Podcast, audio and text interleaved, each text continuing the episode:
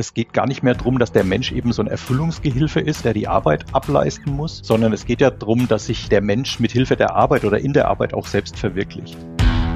Raumzeit für die smarte Arbeitswelt von morgen. Hi und herzlich willkommen zu einer neuen Folge Raumzeit. Ihr seid mittendrin im Podcast von ProOffice.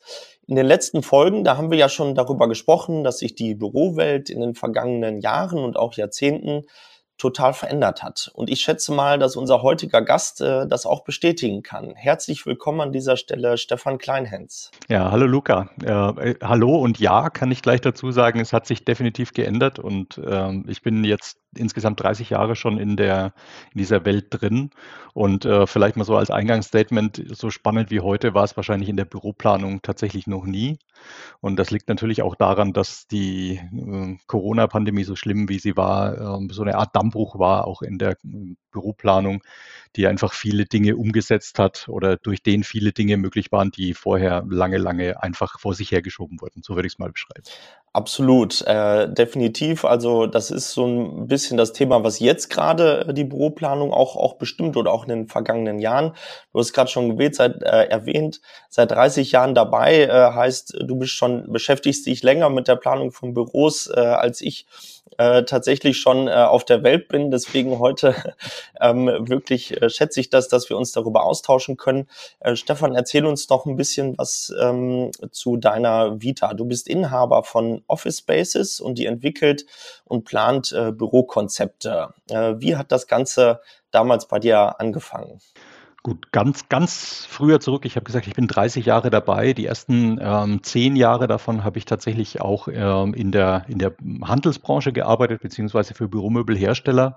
Habe mich in der Zeit schon ziemlich äh, stark weitergebildet und habe dann gemerkt, dass ich in der reinen Vertriebstätigkeit einfach meine, ja, meine Leidenschaft mit Menschen zu arbeiten und äh, zu beraten einfach nicht zu 100 Prozent ausleben äh, konnte.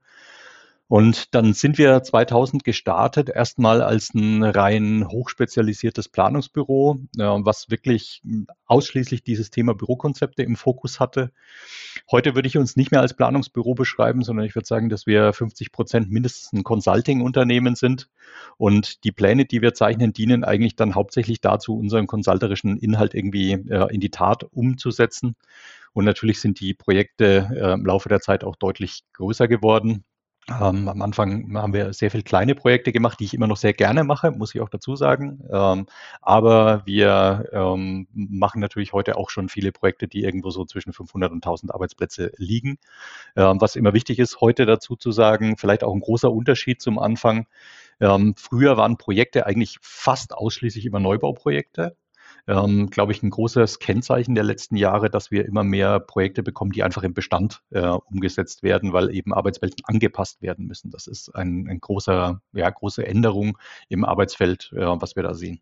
Ja, auf jeden Fall, definitiv. Also für mich äh, jetzt an der Stelle, wo ich quasi in den späteren äh, Zeitpunkt der Büroplanung einsteige, habe ich auch größtenteils mit äh, ja, Veränderungen im Bestand zu tun. Äh, wie du schon richtig beschreibst, die, das Umfeld verändert sich.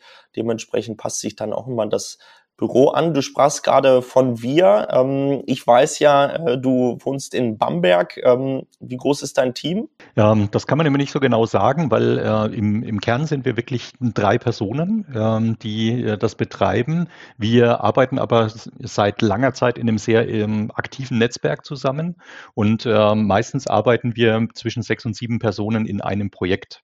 Und das hat immer ein bisschen mit der, mit der Ausgangslage zu tun.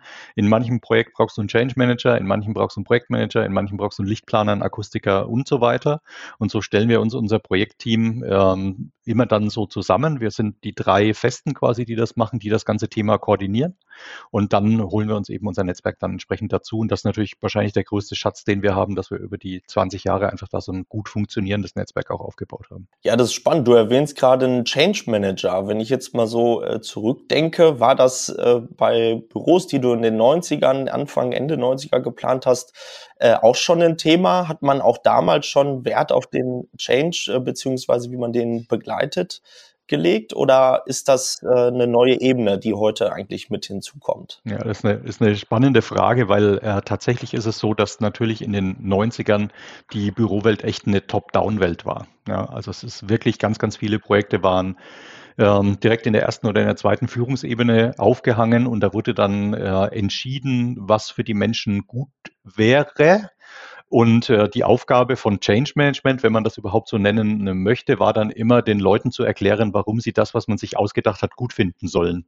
Ja, also es war mehr so ein, ich würde mal sagen, Verkaufen der Lösung, die sich vorher jemand anderes äh, ausgedacht hat.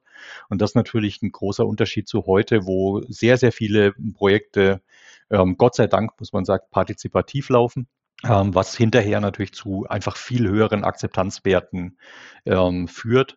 Und das, das hören wir auch immer wieder, gerade in so Workshop-Situationen, ähm, wie sehr die Menschen das auch äh, wertschätzen, dass sie sagen, hey, wir finden es total super, dass wir gefragt werden, dass wir uns äußern äh, können und dass wir uns unseren Input da reingeben können.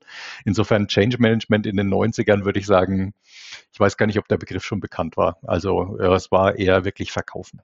Ja, äh, das äh, kann, ich, kann ich sicherlich bestätigen, auch aus unseren Workshops. Äh, die Mitarbeitenden freuen sich immer total, beziehungsweise die nutzen denn ja auch der Gebäude, ja. äh, ihre Bedürfnisse, ihren Bedarf, den sie operativ ja auch häufig äh, eher erkennen oder genauer auch erfassen können, mit einzubringen. Ähm, wenn ich überlege, damals äh, musste man an so Sachen denken wie Karteikästen, äh, Hängeregistraturen.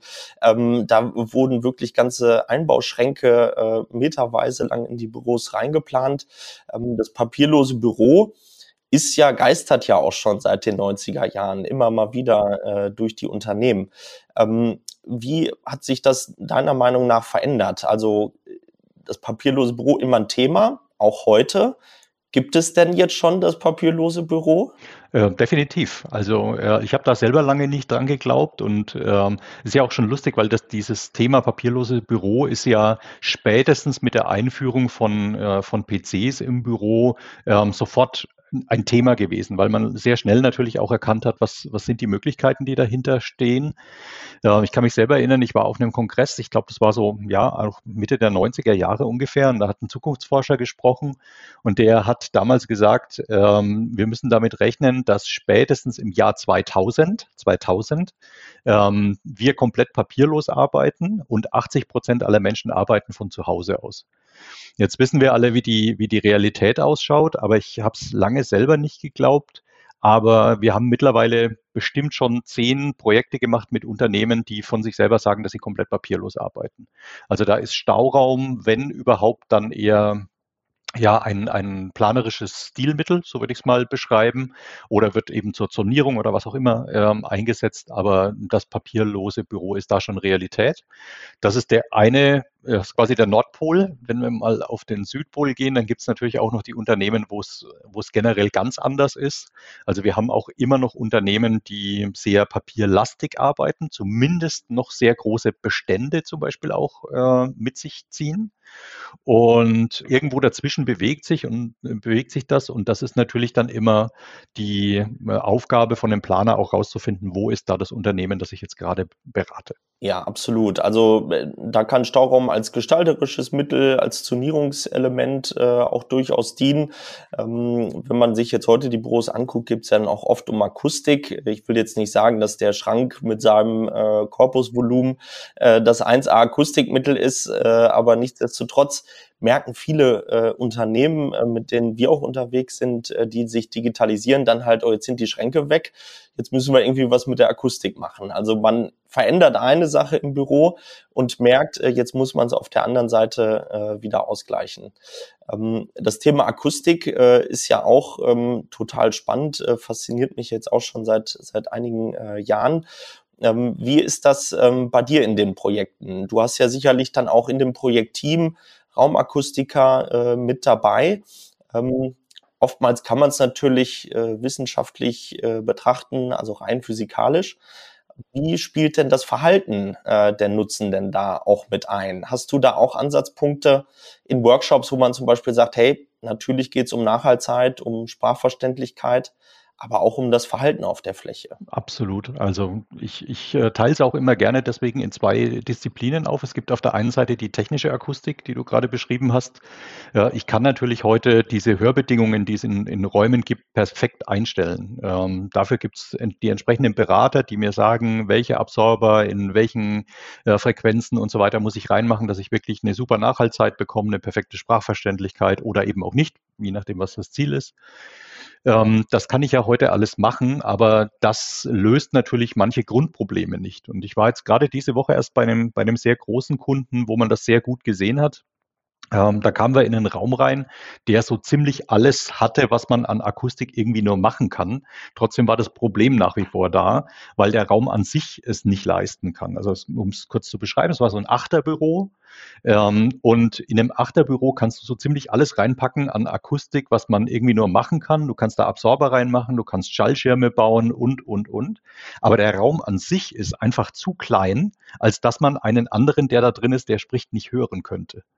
Und das heißt, in dem Moment muss ich natürlich, kann ich Probleme wirklich nur über die organisatorische Akustik lösen, dass ich sage, wenn du weißt, dass du jetzt zum Beispiel einen zweistündigen Teams-Call hast, dann bleib nicht im Raum, sondern geh raus und geh in einen entsprechenden Rückzugsbereich. Ähm, oder ähm, wenn du ähm, eine Frage hast an den Kollegen, ruf nicht durch den ganzen Raum, sondern geh hin und frag ihn leise und solche Dinge. Und das kann man natürlich sehr gut erarbeiten Meistens ähm, machen wir das, wenn wir das tun, so zweistufig dass wir erstmal so ein bisschen in der Projektion arbeiten, wenn wir in eine neue Bürostruktur gehen, sagen, was denkt ihr denn, welche Probleme könnten denn auftreten und wie können wir sie lösen? Und dann wiederholen wir den Prozess, wenn die Leute mal so vier oder sechs Wochen auf der Fläche gearbeitet haben und äh, verifizieren das dann und sagen, okay, waren es jetzt wirklich die Probleme? Haben wir die gelöst oder müssen wir nochmal nachregeln? Und oft kommen da wirklich nochmal Dinge raus, die dann auch nochmal angepasst werden müssen. Also von daher ähm, bin ich zu 100 Prozent bei dir. Ähm, nur das Thema technisch zu betrachten, macht überhaupt keinen Sinn. Und diesen Ansatz, den du gerade beschrieben hast, also auch nach vier äh, bis sechs Wochen äh, das nochmal gegenzuchecken, ist ja auch etwas, wo man oft mit dem Nutzenden äh, dieser Fläche in Interaktion tritt, den aktiv mit einbezieht. Für mich hat das ja auch immer so ein bisschen was mit Planungssicherheit oder Sicherheit, äh, dass die Maßnahmen, die dann ergriffen werden, auch äh, erfolgreich sind äh, zu tun. Ähm, wie war das früher? Hatte man da auch äh, diese Sicherheit? Du hast es ja beschrieben, es war mehr so ein Top-Down-Prozess, äh, wo man sich vielleicht weniger mit dem Nutzenden äh, unterhalten hat. Ähm, wie hat man da diese Planungssicherheit erhalten? Also muss man wirklich ein bisschen zurückschauen. Ich finde es sehr lustig auch, dass du gesagt hast, äh, ich bin länger in der Büroplanung, als du tatsächlich auf der Welt bist. Ähm, und äh, deswegen kannst du natürlich auch nicht wissen, wie war es damals, aber so Anfang der 90er Jahre kann man generell ähm, sagen, dass das ganze Thema Office Consulting absolut in den Kinderschuhen war. Es gab ein paar ganz wenige Player in Deutschland. Das war ungefähr nur eine Handvoll äh, von Unternehmen, die das wirklich professionell gemacht haben. Das sind so Namen wie Quickborner Team, äh, Hungenberg und Partner, äh, Peter Wendt und Partner Congena, ja, und dann hört es fast schon auf. Also das sind die, die mir jetzt spontan auch einfallen. Und das waren die ersten, die sich wirklich so, ja, strategisch mal mit dieser ganzen Thematik auch beschäftigt haben. Heute ist es natürlich ganz anders, ähm, weil wir auf der einen Seite erstmal sehr viele große Beratungsgesellschaften haben, die auch noch andere Beratungsfelder bedienen und so Methoden, die sie auch aus den anderen Beratungsfeldern haben, sehr gut übertragen haben in diese Bürowelt. Also wenn wir so an äh, Dres und Sommer oder JLL oder wie, auch immer denken, ja, die haben natürlich schon eine Kompetenz in einem anderen Bereich, können aber diese Methoden sehr gut spiegeln äh, hin und her. Und ähm, zusätzlich haben wir natürlich heute eine riesige Fülle von Projektmanagement-Methoden, von Tools. Wir arbeiten in Projektteams, wir haben Projektmanager, die das machen. Und ähm, so aus der Architektur, glaube ich, hat die Büroplanung auch gelernt, dass ähm, ein, ein, gutes Büro eben nicht von einer Person entwickelt werden kann, sondern dass es da immer ein Team braucht. Und genauso wie ein, ein Architekt natürlich seine ganzen Fachplaner hat, wie Statiker, Heizung, Lüftung, Sanitär und so weiter, so brauchen wir halt in den Büros heute auch dieses Team. Und ich glaube, das macht diese, diesen, diesen vermehrte Sicherheit aus.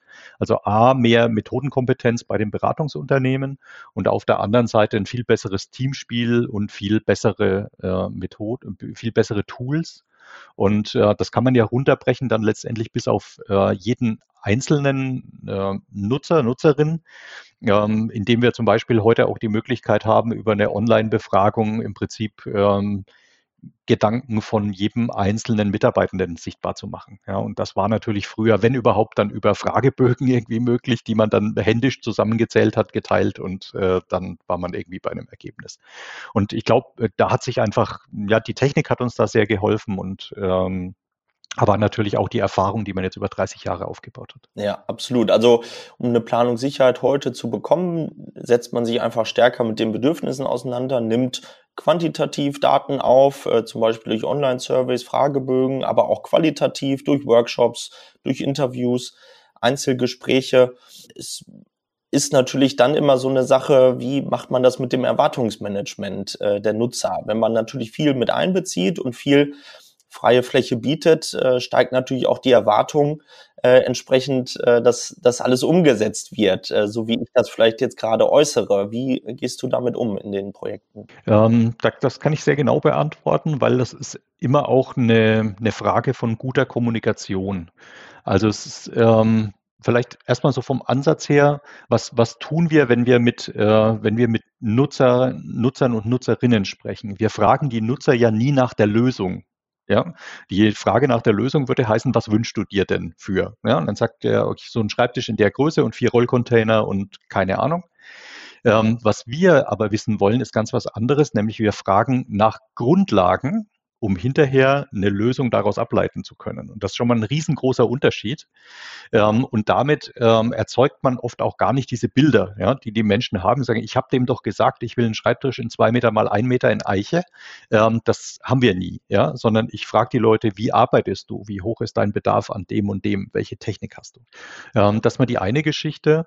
Und äh, natürlich auch diese Anforderungen von Mitarbeitenden sehr gut einordnen in das Gesamtprojekt. Ähm, mein Bild, was ich gerne zeige, ist dann immer so eine Art Trichter, dass ich sage, so ein Projekt ist eigentlich sowas wie ein Trichter und oben in diesen Trichter kommen viele Inputs rein und die kommen eben zum Teil von den Mitarbeitenden, die kommen aber auch noch aus drei, vier anderen Quellen, zum Beispiel Ziele der Geschäftsleitung, äh, Interessen der äh, Führungskräfte, Interessen von äh, Interessenträgern wie Betriebsrat, Fachkraft für Arbeitssicherheit und, und, und. Ja, die wollen ja auch alle was beitragen. Und diese ganzen Inputs gehen oben in diesen Projekttrichter rein und dann wird es nach unten eng. Und insofern werden es manche Dinge schaffen durch diesen Trichter durch und manche auch nicht. Und da muss auch jeder von denen, die oben was reingeschüttet haben, muss da ein bisschen äh, kompromissbereit sein. Und insofern sagen wir das sehr klar, ähm, auch in den Workshops, die wir zum Beispiel machen mit Mitarbeitenden, ähm, dass es bitte keine Erwartung geben darf im Sinne von einer 1 zu 1 Erfüllung, weil man immer mehreren Herren eben dienen äh, muss. Aber ähm, dass wir versuchen, eben eine abgestimmte und ausgewogene Lösung zu finden. Das ist ja das, was wir. Auf jeden Fall. Also das klingt auf jeden Fall nach einem ganzheitlichen äh, Projektmanagement-Ansatz, äh, den, den ihr da verfolgt. Ähm, macht natürlich auf jeden Fall Sinn, erstmal alle äh, Stakeholder auch mit einzubeziehen ne, an der Stelle und den Nutzen denn dann natürlich nicht zu, zu vergessen. Ähm, diese Entwicklung ähm, geht ja auch so ein bisschen einher mit Kulturveränderungen in Unternehmen. Also dass auch Unternehmen sagen, hey, mein Nutzer, meine Nutzerin weiß eben halt auch operativ äh, vielleicht viel genauer, was äh, der Bedarf ist. Und die binden wir jetzt eben halt mit in diesen äh, Prozess mit ein. Ähm, was hat sich denn, ich sag mal, neben der ja vielleicht komplexeren Vorgehensweise, um all diese Anforderungen unter einen Hut zu bekommen, noch in deinem Arbeitsalltag verändert, wenn du New Work Bürowelten äh, planst und entwickelst. Ja, da, da ist jetzt dieses, dieses große Schlagwort, ja, was im Moment äh, auf jeder Titelseite irgendwie steht, äh, auf jedem Manager-Magazin oder sonst irgendwo, Wirtschaftswoche, äh, kein Tag ohne New Work. Und ähm, ja, ich kriege natürlich dieses Wort auch von meinen Kunden sehr, sehr offensiv, sage ich mal, um die Ohren gehauen. Ich sage, Herr Kleinens, New Work, was machen wir denn da?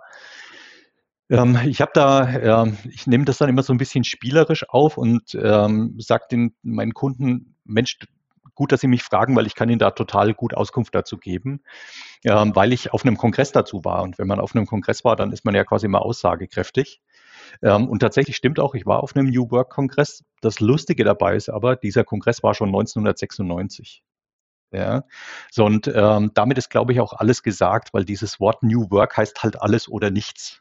Ja, letztendlich ist es nur ähm, oder wofür steht es? Ich würde mal sagen, wenn ich es beschreiben würde, dann ist New Work eigentlich der Wandel an sich. Und das heißt, wenn wir, wenn wir beide heute für uns definieren, was ist New Work und wir setzen uns morgen wieder zusammen, dann ist es schon was anderes. Und deswegen äh, sehe ich immer die Aufgabe, und du hast ja nach der Änderung in meinem Aufgabenfeld auch gefragt, ich sehe meine Aufgabe dann ganz oft darin zu definieren, was ist es denn für einen bestimmten Kunden? Was ist es für ein bestimmtes Unternehmen? Gibt es bei uns sogar einen eigenen Leistungsbaustein dafür, der heißt New Work Definition. Ja, um wirklich dieses, dieses nebulöse Wort mal konkret irgendwie zu fassen. Und ähm, deswegen ist das heute ähm, die, die Aufgabe. Ähm, was aber spannend ist, ist, ähm, dieser Begriff New Work kommt ja ursprünglich mal von, von Friedjof Bergmann, ähm, der eben gesagt hat, ähm, es geht gar nicht mehr darum, dass der Mensch eben so ein, so ein Erfüllungsgehilfe ist, ja, der die Arbeit ableisten muss, sondern es geht ja darum, dass sich der, der Mensch mit Hilfe der Arbeit oder in der Arbeit auch selbst verwirklicht. Und ich glaube, das ist natürlich ähm, etwas, was man wirklich, ja, was, was ganz zentral ist heute auch in dieser New Work-Betrachtung, ähm, was eben zum Beispiel auch dazu führt, dass man eben nicht mehr top-down arbeitet, sondern dass man eben auch die Leute äh, fragt, die es am allermeisten betrifft. Und das sind halt nun mal ähm, die Nutzer, die wir haben.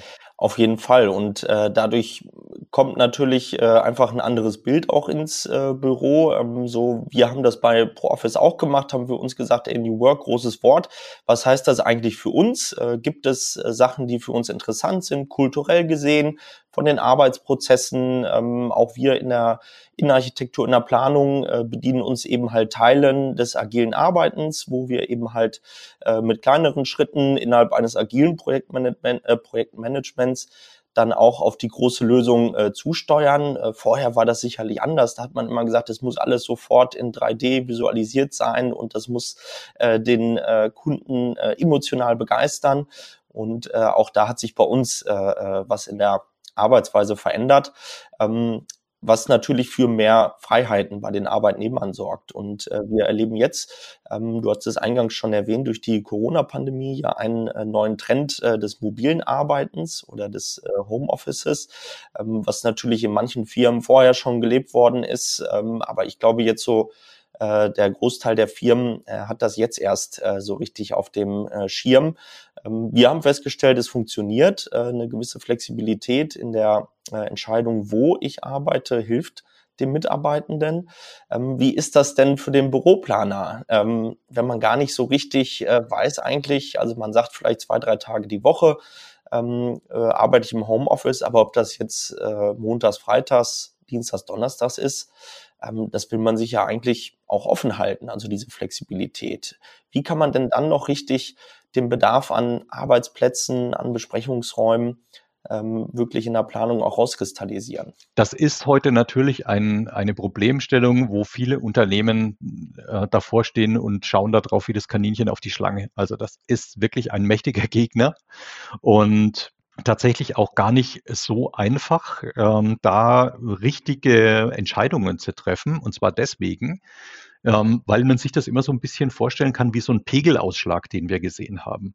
Und natürlich ist dieser Pegelausschlag jetzt äh, während Corona in manchen Unternehmen auf 90, 95 Prozent Homeoffice-Quote gegangen.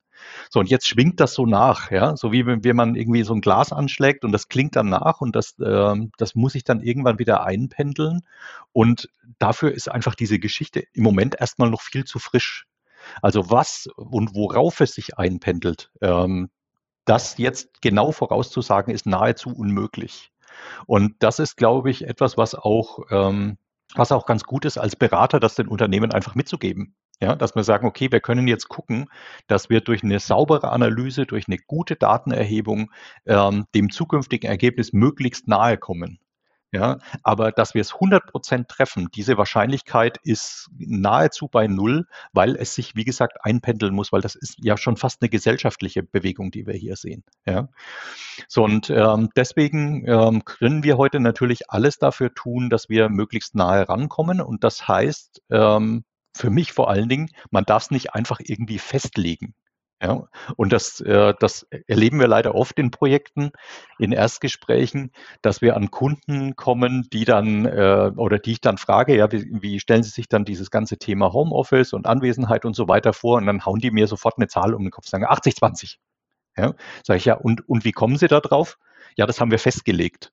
Ja, äh, was natürlich, äh, sage ich mal, relativ wenig Präzision an sich äh, beinhaltet. Und ähm, deswegen geht das natürlich wirklich nur dadurch, dass man sich Daten anschaut. Und Daten anschaut heißt zum Beispiel auch mal zu gucken, wie viele Unternehmen sind, äh, wie viele Mitarbeitende kommen denn wirklich ins Unternehmen. Und wir haben gerade ein größeres Projekt in, in Baden-Württemberg. Es sind so insgesamt 600 Leute. Und was wir uns zum Beispiel angeguckt haben, sind äh, mal die Anwesenheiten in der Bürostruktur äh, über einen Zeitraum von drei Monaten. Und in diesen kompletten drei Monaten waren von diesen 600 Leuten nie mehr als 260 in der Firma. Ja, und das ist eine valide Zahl. Ja, damit kann ich natürlich dann tatsächlich auch arbeiten. Und deswegen würde ich ähm, da immer dazu raten, einfach möglichst viele Daten ähm, zu erheben. Ähm, im Ist-Zustand und dann vielleicht auch über eine Befragung so ein bisschen den Soll-Zustand rauszuarbeiten und diese ganzen Daten dann wirklich in den Topf zu werfen, um da auf eine ähm, auf eine gute Idee zu kommen. Und auch da wird es von Unternehmen zu Unternehmen ähm, komplett äh, unterschiedliche Herangehensweisen ähm, geben. Wenn ich aber einen Strich drunter machen ähm, sollte und sagen, was sehe ich so als, als Trend im Moment? Die meisten Unternehmen haben, wollen ihre, Unter ihre Mitarbeitenden wieder zwei bis drei Tage die Woche im Büro haben. Ja, ähm, einfach um dieses ganze Thema Wir-Gefühl, gute Abstimmung und so weiter ähm, besser abzubilden. Und äh, ich könnte mir gut vorstellen, dass es da hinläuft. Und wie viele Arbeitsplätze ich äh, dann brauche, hängt letztendlich von der Gleichzeitigkeit ab. Hole ich meine ganze Belegschaft auf einen Schlag zurück und die kommen alle dienstags, keine gute Idee. Dann bräuchte ich nämlich 100 Prozent Arbeitsplätze. Ähm, oder ich splitte die Teams zum Beispiel mal auf. Ja, die einen kommen Dienstag, die anderen Mittwoch, die anderen Donnerstag und dann ähm, komme ich da auch mit einer kleineren Fläche auf ein vernünftiges Ergebnis. Aber Daten, datenbasiertes Arbeiten, das ist hier der absolute Schlüssel. Ja, ja, auf jeden Fall. Also gerade um dann auch eine verlässliche Desk-Sharing-Quote äh, irgendwie mit zu integrieren, ist so ein Monitoring über einen gewissen Zeitraum äh, da am aussagekräftigsten. Ja. Ja. Sehr gut. Ja, also dieses ganze Thema ähm, Technologie im Büro wird ja auch immer mehr. Das sollte man sich dann natürlich auch äh, zunutze machen im Rahmen von äh, Büroplanung. Ähm, gibt es denn da noch etwas, wo du unsere Zuhörerinnen und Zuhörer vielleicht auf die Zukunft bisschen vorbereiten kannst äh, an neuen Technologien oder vielleicht auch an äh, Altbewerben, was wieder zurückfindet. Mach doch mal einen kleinen Ausblick. Wie könnte die Zukunft des Büros eigentlich aussehen? Das ist natürlich die, die größte aller Fragen, die man, äh, die man irgendwie stellen kann. Ähm, also Generell glaube ich, ähm, haben wir technisch ähm, in den letzten drei Jahren einen, einen Schritt nach vorne gemacht, den wir sonst in 20 Jahren nicht gemacht hätten. Also du hattest ja gerade vorher dieses Thema Homeoffice angesprochen. Ähm, das hat dazu geführt, dass die allermeisten Mitarbeitenden heute einfach mit einem mobilen Gerät ausgestattet sind, ähm, was natürlich generell diese Freizügigkeit ähm, total ermöglicht. Und ähm, das ist natürlich die Grundvoraussetzung für vieles, worüber wir ähm, derzeit, ähm, derzeit sprechen. Was mir an der Stelle immer ganz wichtig ist, ähm, ich höre oft solche, ja, jetzt muss ich aufpassen, dass ich nicht zu böse werde, ähm, solche Konzeptideen, ich sag's mal so, die sagen, das Büro ist eigentlich in, Zukunft nur noch sowas wie ein Begegnungsort, wo wir ähm, nur noch Stehtische und Sofas haben, damit wir unser Wir-Gefühl irgendwie pflegen können. Ähm, und der klassische Arbeitsplatz ist tot. Ähm, ich bin absolut nicht der Meinung. Ähm, ich glaube, dass es nach wie vor, und das ist jetzt lustig, das im Rahmen von diesem Zukunftsaspekt zu betrachten, ähm, ich bin nach wie vor der Meinung, dass wir absolut ähm, solche, wir nennen die immer Hochleistungsarbeitsplätze oder voll ausgestattete Arbeitsplätze brauchen, ähm, was einfach der Technik geschuldet ist. Ja, ähm, wir wollen, dass die Leute papierlos arbeiten und zwar zu 100 Prozent im, im besten Fall. Ähm, und es soll mir bitte ein Mensch erklären, wie mache ich das auf meinem 13,4 Zoll Surface? Ja, also wenn ich digital arbeiten möchte, dann brauche ich einfach die, die technische, den technischen Ersatz fürs Papier. Und der technische Ersatz heißt halt Rechner, der was kann und vor allen Dingen große Monitorflächen. Und deswegen braucht es auch diesen, diesen Arbeitsplatz, den klassischen, wo ich dann eben vielleicht zwei fette Monitore stehen habe oder einen sehr großen. Wo der dann steht, ist erstmal noch auf einem anderen äh, Tablett. Der kann ja sowohl im Homeoffice stehen als auch im Headquarter. Aber äh, bei dieser ganzen Diskussion brauchen wir nur noch Sofas im Büro, bin ich echt raus, weil das geht an meiner, aus meiner Sicht so an der Realität vorbei. Ähm, ja, da, da habe ich fast keine Worte dafür. Ja. Ähm, wie das in Zukunft ähm, sein wird, who knows? Ja. Ähm, weil wir natürlich auch Technologien vielleicht noch nicht sehen, die jetzt relativ kurzfristig kommen. Ähm, jetzt diese Woche zum Beispiel war ja gerade wieder die Pressemeldung mit dieser neuen Brille von, äh, von Apple, ja, was man da irgendwie alles machen kann. Ähm, vielleicht steckt da irgendetwas drin und ähm, insofern, man wird sehen. Ähm, wenn wir rein über die Technik reden, finde ich es im Moment ganz spannend, dass je stärker die Technik wird, auch das analoge Arbeiten so eine ganz starke Renaissance erfährt. Ähm, Gerade so im Thema Kreativprozesse, Meetingarbeit, Projektarbeit mit riesengroßen beschreibbaren Wandflächen ähm, und so weiter. Also sieht man so fast schon so ein bisschen so eine Gegenbewegung. Was ich auch oftmals merke, ist natürlich so, wenn wir, ähm, und Stefan, da hast du mir ja einiges auch beibringen können, wenn wir an die technischen Regeln für Arbeitsstätten auch denken, das große Thema Ergonomie. Also wie kann ich als Arbeitgeber auch sicherstellen, dass mein Arbeitnehmer auch im Homeoffice ergonomischen Arbeitsplatz zur Verfügung hat. Und da geht es nicht nur um den klassischen Drehstuhl oder Schreibtisch, sondern eigentlich auch um die drei großen Ls, wenn wir an äh, Büroplanung denken, also Lärm, Luft und Licht. Und ich glaube, auch das wird immer was sein, was man äh, natürlich irgendwo an einem zentralen Ort äh, nur sicherstellen kann und nicht bei jedem Einzelnen, gerade wenn wir von 600 Mitarbeitenden oder mehr sprechen, äh, im, im mobilen Arbeiten in der eigenen äh, Einzimmerwohnung zum Beispiel. Ja. Absolut. Also möglich wäre das ja, das auch im äh, Zuhause zu gewährleisten, aber der Aufwand ist natürlich einfach um, äh, um einiges höher. Es gibt ja Unternehmen, die das sehr professionell betreiben, also auch wirklich zu Hause Gefährdungsbeurteilungen machen und, und, und. Und dann eben auch in diese Telearbeitsplatzrichtung gehen, also weg vom mobilen Arbeiten. Ähm, aber da gebe ich dir recht, das ist natürlich in einem Headquarter viel leichter umzusetzen, als man das zu Hause macht, wo man im Prinzip jedes Szenario einzeln betrachten muss, während man halt ähm, in den Headquartern, wenn man einen Raum betrachtet hat, oft viele anderen quasi gleich mit analysiert hat, weil man eben weiß, Licht, Luft und Lärm ist in den anderen Büros genauso wie in Büro 1. Ähm, das ist natürlich deut deutlich leichter und ähm, da kann man vielleicht auch den Ausblick geben. Also dieses Jahr wird ja ganz spannend, was auch das Thema Regelwerke angeht.